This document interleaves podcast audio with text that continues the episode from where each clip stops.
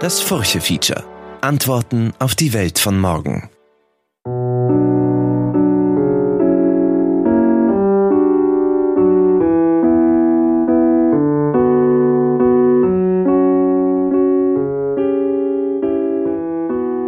Hallo, liebe Hörerinnen und Hörer des Furche Feature Podcasts. Willkommen zur Furche Feature Interviewreihe im neuen Jahr. Mein Name ist Manuela Tomic, ich leite das Ressort Chancen.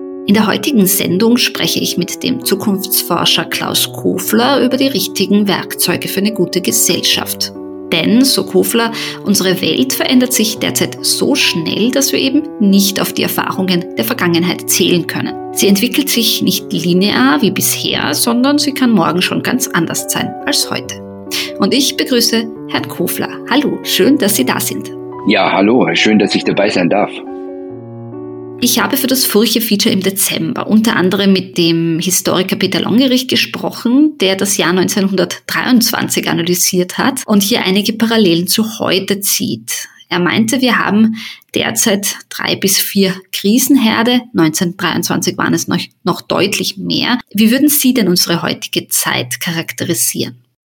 Also aus Sicht äh, eines Historikers teile ich diese Meinung, aber aus meiner Sicht der Zukunftsforschung sehe ich das ein wenig anders, weil der, die Krise stellt ja eigentlich immer irgendwie einen Höhepunkt äh, einer Konfliktentwicklung dar. Und ich glaube, wir haben hier den Höhepunkt der, der Konfliktentwicklungen, vor denen wir stehen, noch gar nicht erreicht. Äh, für mich ist äh, die Situation, in der wir leben, eigentlich äh, eine Abbild, ein Abbild von einer Vielzahl von Problemen, für die wir aus heutiger Sicht einfach keine Lösungen äh, parat haben.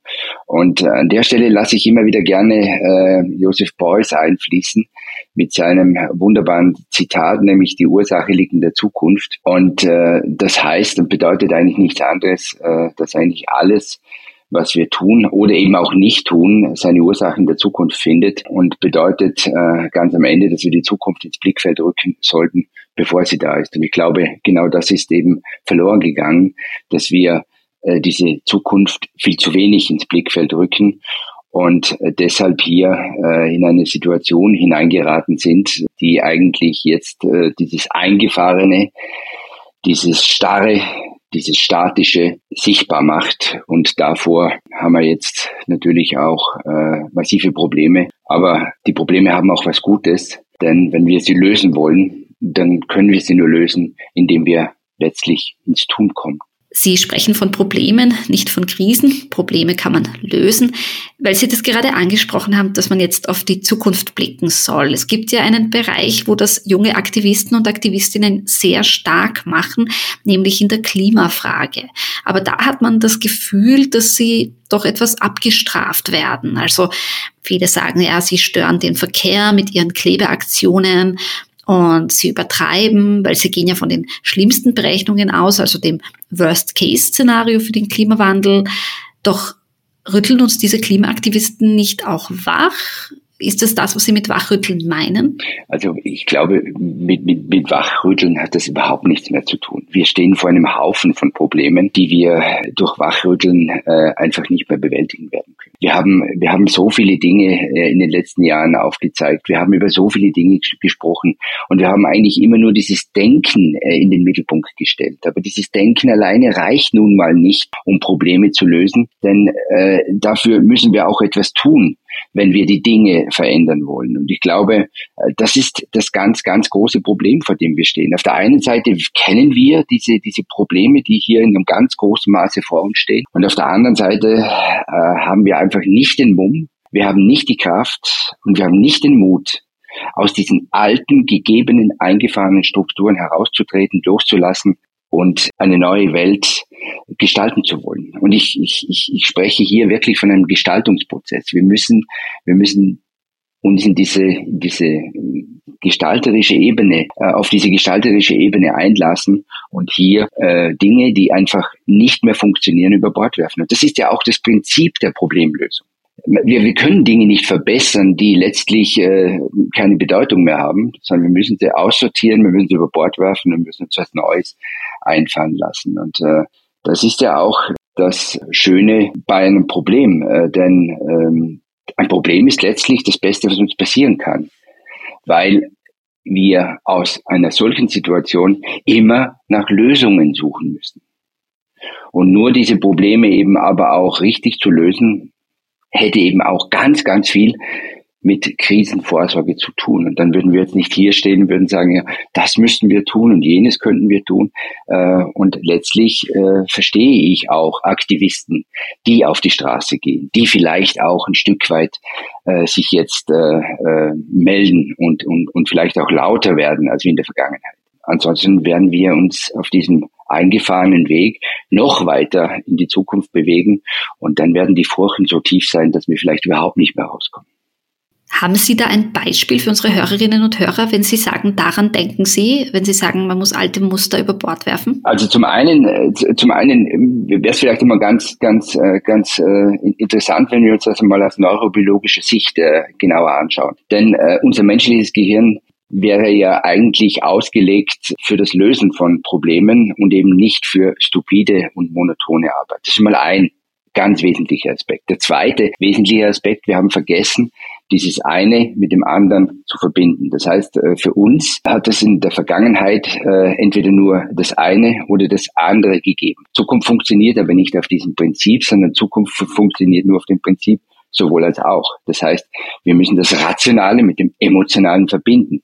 Wir müssen das Tun und das Denken in eine, in Einklang bringen. Und das haben wir in der Vergangenheit, in der Vergangenheit in einem ganz, ganz großen Maße verlernt, dass wir uns eben nur auf das eine fokussiert haben. Entweder haben wir uns ganz stark theoretisch mit all diesen Dingen beschäftigt, haben aber vergessen, dass man diese Theorie vielleicht in eine Anwendung bringen muss. Oder wir haben uns auf das andere fokussiert. Das heißt, hier in der Anwendung zu viel getan, aber die Theorie aus den Augen verlassen. Und das ist ein großes Problem. Wenn man sich heute nämlich anschaut, wie beispielsweise daraus, ja, ich sage einfach, gewisse Monokulturen in welcher Form auch immer entstanden sind, dann ist es ungeheuer gefährlich.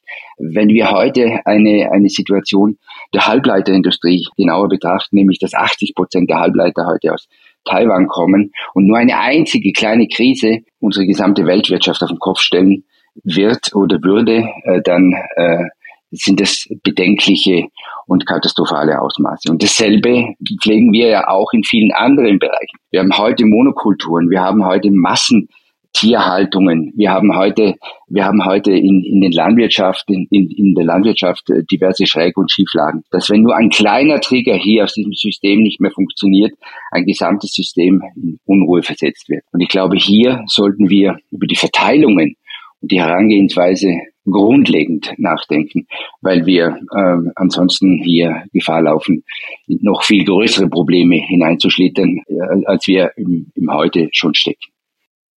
Wenn man von den Gestaltern spricht, welche Rolle spielt denn hier die Kommunikation von Entscheidern, aber auch von Menschen, die in der Öffentlichkeit stehen, auch hinsichtlich des gesellschaftlichen Zusammenhalts? Also die Kommunikation ist natürlich ein Schlüsselelement. Wenn wir die Kommunikation nicht beherrschen in unserer, ich sag mal, in unserer Zukunftsarbeit, dann haben wir ein ganz massives und großes Problem, weil wir die Botschaften, weil wir die Bilder letztlich nicht in die Köpfe der Menschen transportieren. Wenn wir in der Kommunikation, in diesem Transport nicht wirklich präzise, klare und nachvollziehbare Botschaften und Bilder transportieren, dann haben wir auf der anderen Seite entweder, äh, ja, dann haben wir auf der anderen Seite ein Problem, weil die Abbildbarkeit nicht mehr gegeben ist. Und damit haben wir ein viel größeres Problem, weil sich die Menschen dann in ganz, ganz großem Maße von der äh, Zukunft verabschieden. Und für mich, aus meiner Sicht als Zukunftsforscher, würde ich sagen, dass die Gestaltung von Zukunft für mich eigentlich die, wenn nicht äh, überhaupt die, äh, die wesentliche Kulturtechnik in Zukunft darstellt. Denn wie gut oder schlecht wir das beherrschen, dass wir in Zukunft eben in einem großen Maße über Wohlstand und Stabilität entscheiden. Und das sollten wir uns schon auch ein Stück weit im Klaren sein, was wir hier äh, für Verantwortung zu tragen haben. Man muss vielleicht auch eines sagen, für mich ist so ein, so ein, so ein spannender Ansatz, diese Abbildbarkeit stammt von einem Philosophen, den Namen nicht im, im Zugriff, aber, aber immer dann in der Geschichte der Menschheit, wenn unsere alte Welt äh, sozusagen in irgendwie äh, in breiter Front im Sterben lag und die neue noch nicht sichtbar war, dann war das immer die Zeit der Geister, der, der Dämonen und der Dilettanten. Und, und ich denke, heute sind es die Angstmacher und die Zukunftsverweigerer, die versuchen hier diese neue Welt auf diese Art und Weise äh, halt einfach äh, niederzumachen, äh, schlecht zu reden und damit eigentlich die Menschen auch ein Stück weit daran zu hindern, in diese neue Welt, in, die, in den Chancen oder Möglichkeitsraum einer neuen Welt hineinzublicken und vielleicht aber auch äh, das eine oder andere zu entdecken, das vielleicht auch gar nicht so schlecht ist, sondern vielleicht etwas viel äh, Spannenderes und, und, und Interessanteres darstellt, als das, was wir es vom heute her kennen. Was es 1923 noch nicht gab, um nochmal auf das Gespräch mit dem Historiker Herr Longerich zurückzukommen, ist natürlich das Internet. Ist es ein Zündlein an der Waage, ein Brandbeschleuniger in Zeiten multipler Krisen? Man kann jede Form von Fortschritt revidieren, aber man kann äh, technologischen Fortschritt nicht mehr zurückdrehen, das wird uns nicht mehr gelingen. Aber ich glaube, äh, in, in Sachen Internet und äh, aber auch in Verbindung mit Kommunikation und, und, und, und äh, diversen sozialen Medien, äh, glaube ich zum einen, dass wir in einem, einer Art äh, Transformationskanal stecken. Da gibt es natürlich noch eine ganz große Gattung, die ist mehr oder weniger äh, in dieses äh, also mit diesem, mit diesem ganzen Internet äh, groß geworden. Es gibt noch sehr viele, die damit äh, überhaupt keine Kompetenz äh, aufbauen konnten und sie auch nicht verinnerlichen konnten. Es gibt ja andere Fraktionen, äh, die ist damit mehr oder weniger schon äh, aufgewachsen. Ich glaube, dass dieser, dieser Transformationskanal, den, den wir momentan stecken, einfach dazu führt, äh, dass einfach wahnsinnig viel, das eigentlich nicht funktionieren sollte, nach wie vor halt einfach funktioniert. Ich glaube aber auch, dass äh, dieses Internet vielleicht auch eine Art Sozialarbeit braucht. Also äh, da, damit spreche ich oder davon spreche ich von den sozialen Medien. Vielleicht braucht es eine, eine Art Sozialarbeit für die sozialen Medien. Es braucht dringend äh, eine Medienkompetenz für die Menschen, damit sie eben auch die Möglichkeiten und die Chancen dieses Mediums äh, für sich erkennen. Wir brauchen ganz klare rechtliche Rahmenbedingungen. Es kann nicht sein, dass wir äh, hier in einem ganz, ganz großen, äh, in einem ganz, ganz großen Maße Menschen diffamieren. Äh, wir brauchen eine klare äh, Identität und eine Identitätsnachverfolgung äh, in dieser Welt, ähnlich wie in der realen Welt. Und äh, wer weiß, vielleicht wird das Metaverse ja hier äh, das eine oder andere korrigieren, um letztlich hier die, diese digitale Identität äh, mit der, der eigentlichen wahren Identität äh, in eine viel stärkere Abbildbarkeit zu bringen. In den vergangenen Jahren war ja auch Resilienz ein Wort, das schnell in aller Munde war. Aber was bedeutet Resilienz in Ihren Augen? Also die einen sagen ja, wir lernen durch die Krise widerstandsfähiger zu werden, komme was wolle. Das ist so die eigentliche Kunst. Aber ich frage mich dann immer schon nicht gut, aber ist das jetzt wirklich alles, dass wir sozusagen die Krisen über uns ergehen lassen und uns und lernen, resilienter zu werden und das ein bisschen so meditativ aufnehmen? Oder habe ich die Resilienz falsch verstanden? Kann sie uns wirklich retten? Ja, ja, die Resilienz kann uns retten, äh, aber die Resilienz kommt ja nicht über Nacht äh, oder bricht ja nicht über Nacht über uns herein.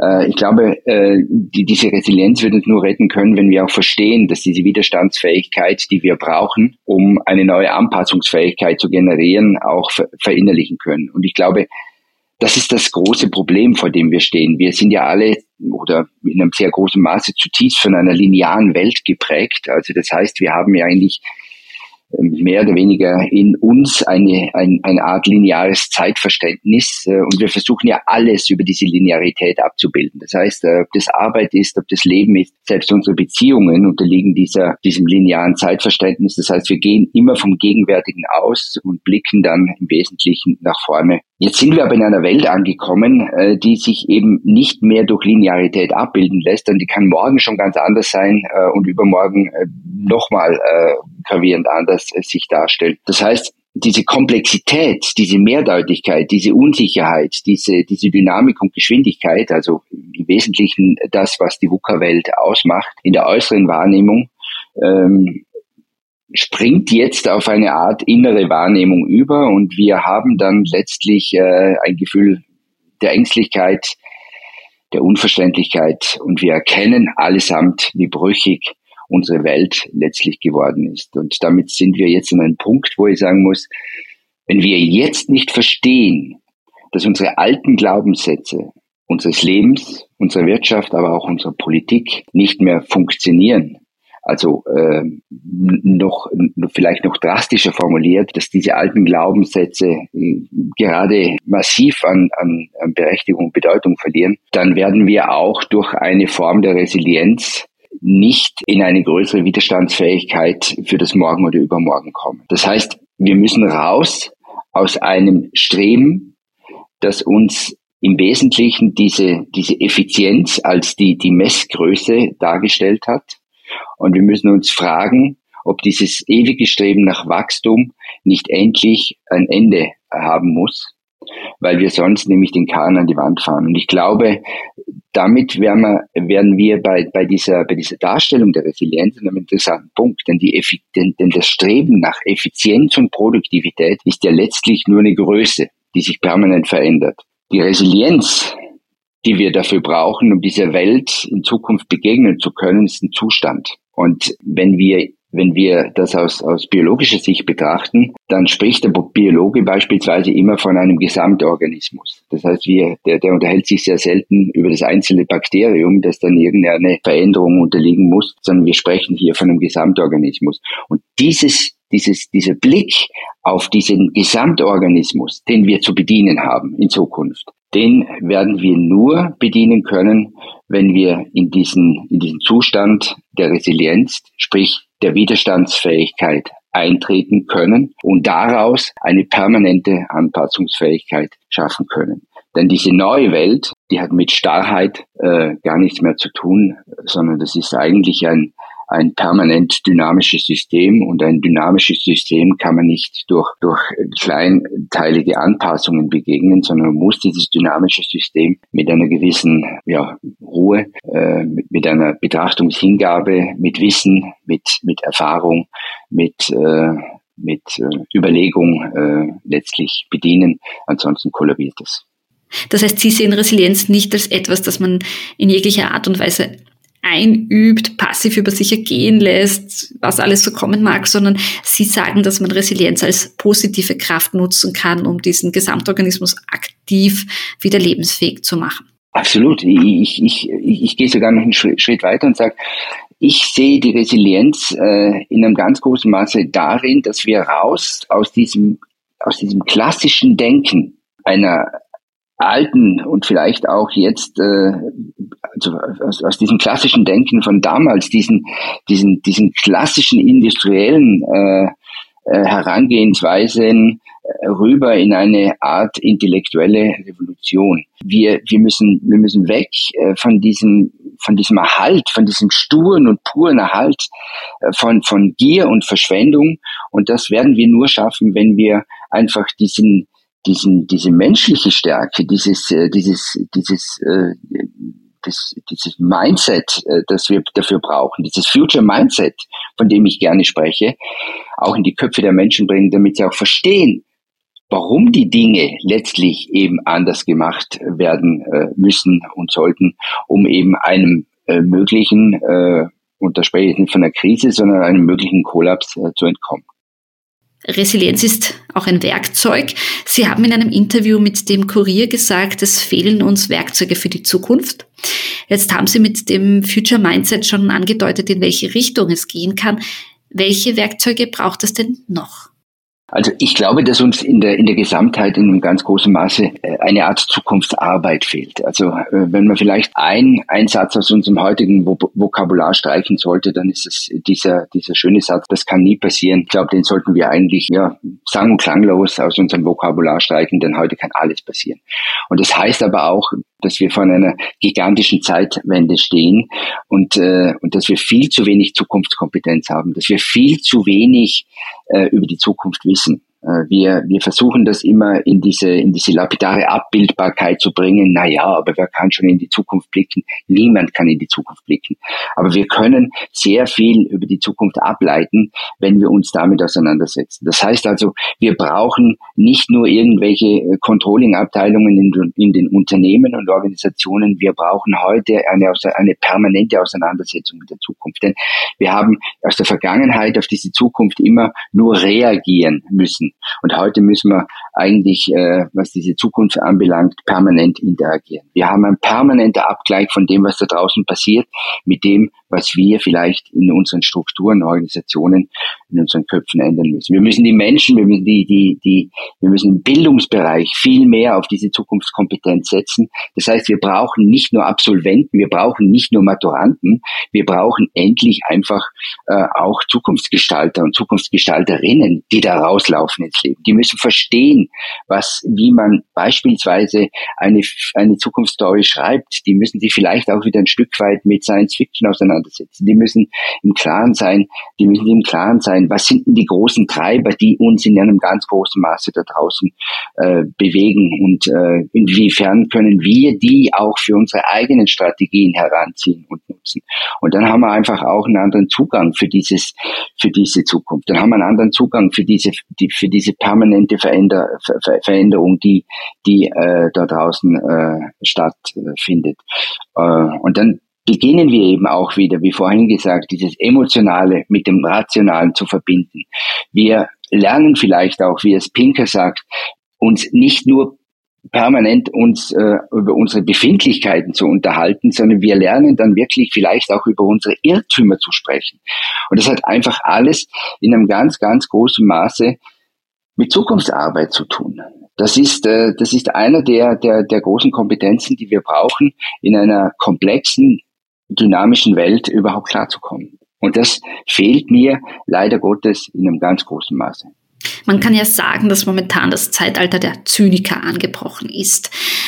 Ist man denn naiv, wenn man heute trotz allen Widrigkeiten positiv in die Zukunft geht? Also ich finde das überhaupt nicht naiv. Ich finde das, ich finde das sexy, wenn, wenn Menschen positiv in die Zukunft blicken, wenn sie sich, wenn sie sich öffnen, wenn sie bereit sind, einfach grundlegend die Dinge in Frage zu stellen, sich einfach auch nicht nur irgendwelchen Fragen, sondern den wesentlichen und relevanten Fragen äh, stellen. Ich, ich, ich glaube, wir haben, wir hatten noch nie so viel, äh, so viel Zukunft. Äh, wir hatten noch nie so viele Möglichkeiten. Äh, äh, aber leider Gottes wird uns einfach die Zukunft in einem ganz, ganz großen Maße schlecht geredet. Und äh, davor wehre ich mich äh, in einem ganz, ganz großen Maße, weil dann können wir ja gleich äh, im Prinzip die Dinge laufen lassen und ja, dann, dann können wir uns ja zurücklehnen. Äh, und ich glaube, es war noch nie wichtiger äh, wie heute, dass wir uns einfach dieser Zukunft stellen, dass wir uns dieser ganz, ganz großen Verantwortung äh, und Veränderung stellen und dass wir einfach auch hier positiv in, in, in diese neue Welt blicken. Nun sind Sie natürlich kein Psychotherapeut, aber ich muss Sie das trotzdem fragen, was kann denn jeder Einzelne, jede Einzelne tun, um seine, um ihre Coping-Strategien zu stärken? Das äh, Schlechtreden der Zukunft oder auch eben schlechte Zukunftsaussichten sind ja auch sehr belastend für die Psyche, ähm, aber viele sind natürlich auch durch Medien, durch Schreckensmeldungen auch herbeigeführt in sehr konzentrierter Form. Das Glas halb leer statt halb voll sozusagen. Was kann man denn da tun? Naja, es ist natürlich, es ist natürlich für viele Menschen äh, extrem schwer, positiv in die Zukunft zu blicken, wenn sie natürlich tagtäglich, ja schon fast im, im, Stundentakt äh, eigentlich nur mit Untergangsszenarien äh, konfrontiert äh, und, das, äh, und, und, und in Verbindung gesetzt werden.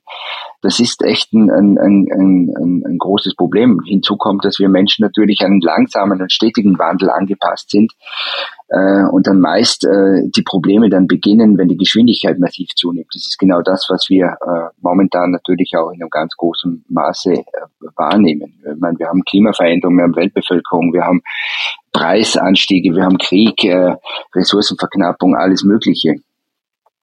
Aber ich glaube, äh, dass wir vielleicht genau aus diesem Beweggrund heraus äh, vielleicht offener, aber vor allem neugieriger werden sollten für äh, eben auch das Morgen oder vielleicht mögliche Alternativen, weil nur diese Neugier äh, versetzt uns letztlich in die Situation, äh, dass wir uns eben auch dass wir beginnen, uns mit einer, mit einer Sache zu beschäftigen. Und immer dann, wenn wir uns mit einer Sache beschäftigen, dann setzen wir uns natürlich auch in einem großen Maße oder in einem bestimmten Maße auseinander und das eröffnet dann eben auch neue Zugänge und daraus entstehen äh, ja vielleicht auch äh, für den einen oder anderen äh, dann doch vielleicht äh, das das das eine oder andere Interesse, um resultierend vielleicht äh, seine Haltung, seine Einstellung zu verändern und äh, damit wären wir schon auf einem ganz guten Weg. Und ich glaube auch nicht, dass man immer das, also ich glaube, viele, viele Menschen machen den Fehler, dass sie einfach dieses große Ganze verstehen wollen. Das, das ist nicht äh, zu verstehen. Wir haben heute eine, eine, eine, einen Komplexitätsgrad, der, äh, der, der, der so etwas eigentlich gar nicht abbilden lässt. Ich glaube, wenn wir, wenn wir beginnen in unserem eigenen kleinen Organismus, ich spreche hier wieder von einem Organismus, versuchen, diese Welt auch ein Stück weit anders zu gestalten, ein Stück weit besser zu machen, vielleicht auf das eine oder andere zu verzichten, dann schaffe ich hier schon etwas, äh, das mir hilft, diese Welt da draußen auch mit anderen Augen äh, zu sehen. Wenn ich natürlich immer darauf warte, dass die Chinesen dann letztlich ihren äh, CO2-Ausstoß massiv verringern, dann werden wir wahrscheinlich hier ewig warten, äh, denn äh, ja, da, das, das ist für mich keine, keine Messgröße. Ähm, also äh, letztlich beginnen wir mit der Zukunft Arbeit und, und, und der Gestaltbarkeit unserer Zukunft in unserem eigenen kleinen äh, Organismus. Und wenn wir das gut machen, dann kann sich eben daraus eben auch eine, eine, eine Streuwirkung ergeben. Aber wir sollten nicht gleich äh, daran denken, diese Welt letztlich äh, äh, in der Gesamtheit äh, verändern zu wollen. Denn dann wird es natürlich ganz schwierig und dann wird es natürlich äh, ganz schnell äh, ganz problematisch. Jetzt ist die Krise natürlich nicht nur erdacht und erfunden, sondern die Menschen spüren sie ja im Geldbörsal. In den letzten Monaten wurde ein Bonus nach dem nächsten ausgezahlt. Natürlich alles Maßnahmen, die, die kurzfristig vielleicht etwas bringen, aber schnell verpuffen. Welche Empathie bräuchte es hier jetzt auch von wirtschaftspolitischer Seite? Das, das ist natürlich etwas, äh, etwas total Spannendes. Denn ich glaube nämlich, dass Empathie letztlich die Grundvoraussetzung ist, dass so etwas wie Resilienz sich überhaupt entfalten kann. Also wenn wir nicht, äh, wenn wir die, wenn wir diese notwendige Empathie nicht äh, entwickeln, dass wir beispielsweise eben genau diesen Menschen, denen es jetzt wirklich schlecht geht, Menschen, die vielleicht auch diesen, diesen, diesen Zugang äh, zu diversen Möglichkeiten einfach nicht haben. Äh, Menschen, die, äh, die vielleicht auch ähm, ja auch nicht, äh, also es, es geht gar nicht so sehr um diesen Zugang, sondern dass sie einfach letztlich auch gar nicht in der Lage sind, äh, gewisse Dinge für sich zu verinnerlichen. Wenn wir die nicht jetzt äh, in, in, in, in eine gewisse Form ein, eines Schutzschirms äh, äh, schaffen, aber nicht nur in dem, indem wir sie einfach irgendwie äh, bemitleidenswert ähm, ähm, ja, ich sage mal, bedienen, sondern dass wir sie verstehen lernen, dass wir, dass wir diese Unterschiedlichkeit in unserer Gesellschaft eben auch, dass wir uns hineinversetzen können, dass wir mit denen auch ein Stück weit mitfühlen, dann wird das Ganze gar nichts. Und ich habe eigentlich auch von dieser, von dieser Gießkannen, von diesem Gießkannenprinzip, das hier momentan praktiziert wird, äh, das sehe ich eigentlich äh, in einem ganz, ganz großen Maße äh, bedenklich, hinzu kommt, dass das natürlich auch dann von diesen unterschiedlichen äh, Fraktionen der Politik dann auch äh, dann äh, gegeneinander wieder äh, niedergemacht und, und ausradiert wird. Also ich glaube einfach, äh, und da bin ich zutiefst davon überzeugt, äh, wir laufen in ein Zeitalter, in dem wir uns ganz ernsthaft über so etwas wie ein Grundeinkommen Gedanken machen müssen und sollten, ähm, weil ich glaube, dass das der wesentlich bessere Ansatz darstellt, dass wir die Menschen eben nicht nur aus diesen Notlagen und aus ihren aus ihren äh, bestehenden Bereichen äh, äh, bedienen, sondern dass wir ihnen auch eine Möglichkeit schaffen, sich entfalten und entwickeln zu können. Äh, ich habe ganz bewusst jetzt diesen Aspekt des bedingungslosen Grundeinkommens weggelassen. Ich glaube nämlich, dass wir an diesem System, an diesem Prinzip noch einiges verändern und verbessern könnten, dass es vielleicht auch hier eine Möglichkeit gibt, die einfach auch eine, eine Startvariante darstellen könnte. Aber ich glaube, wir werden auf kurz oder lang an einem solchen Prinzip nicht drumherum kommen, wenn wir uns äh, letztlich mit diesem äh, mit, äh, mit, mit, mit all diesen ganzen Herausforderungen äh, wirklich nachhaltig auseinandersetzen wollen. Vieles ist ja in den letzten Jahren auch besser geworden. Unser Management in Sachen Pandemien etwa ist jetzt viel besser. Also wenn ich mich zurückerinnere, zu Beginn von Corona, die wenigsten wussten, was Aerosole sind. Wir sind mit Handschuhen herumgelaufen, aber ohne Maske. Also wir waren wirklich ungebildet, was das angeht.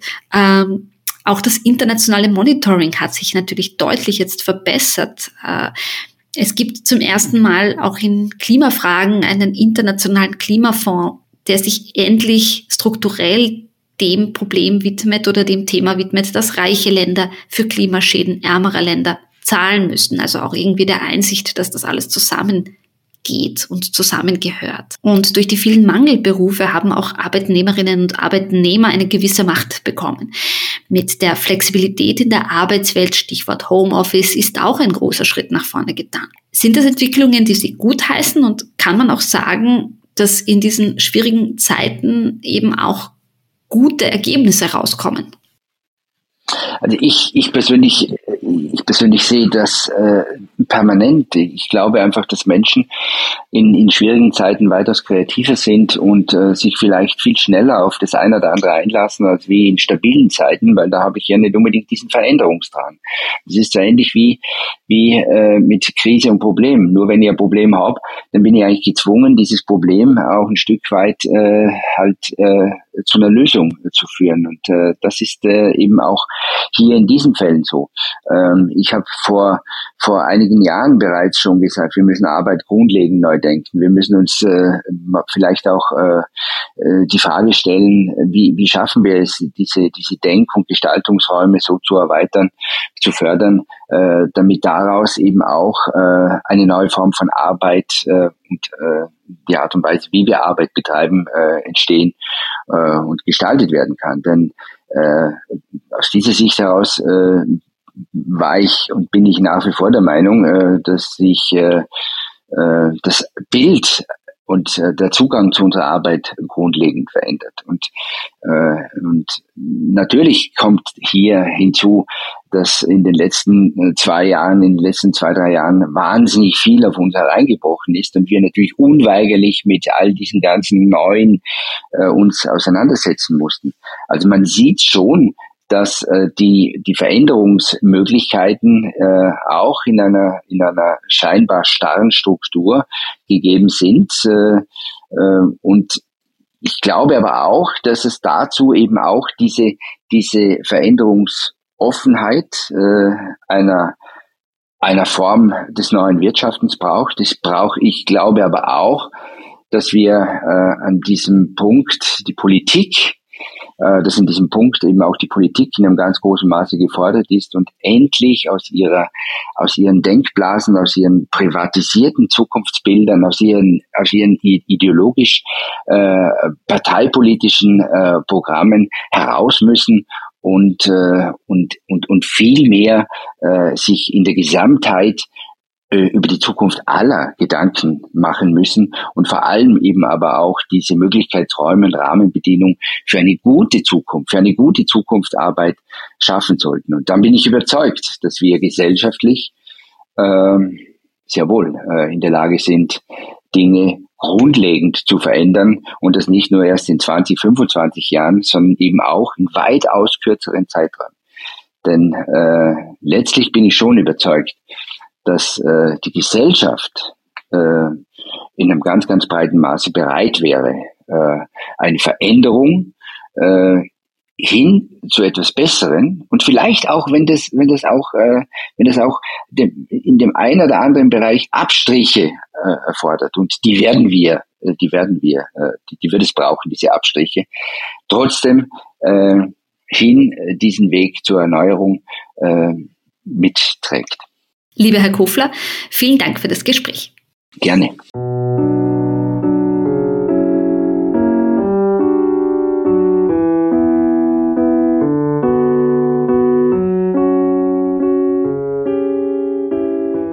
Eine neue Folge der Furche Feature Interviewreihe. Im nächsten Furche Feature Ende Jänner geht es um das Thema Identität. Möchten Sie die Furche abonnieren, dann besuchen Sie uns auf furche.at slash abo. Weitere Podcast-Sendungen finden Sie auf furche.at slash podcast. Wenn Ihnen diese Sendung gefallen hat, dann hinterlassen Sie mir doch eine gute Bewertung auf der Plattform Ihrer Wahl, damit die Sendung noch mehr Menschen erreicht. Mein Name ist Manuela Tomic, ich leite das Ressort Chancen und bedanke mich fürs Zuhören.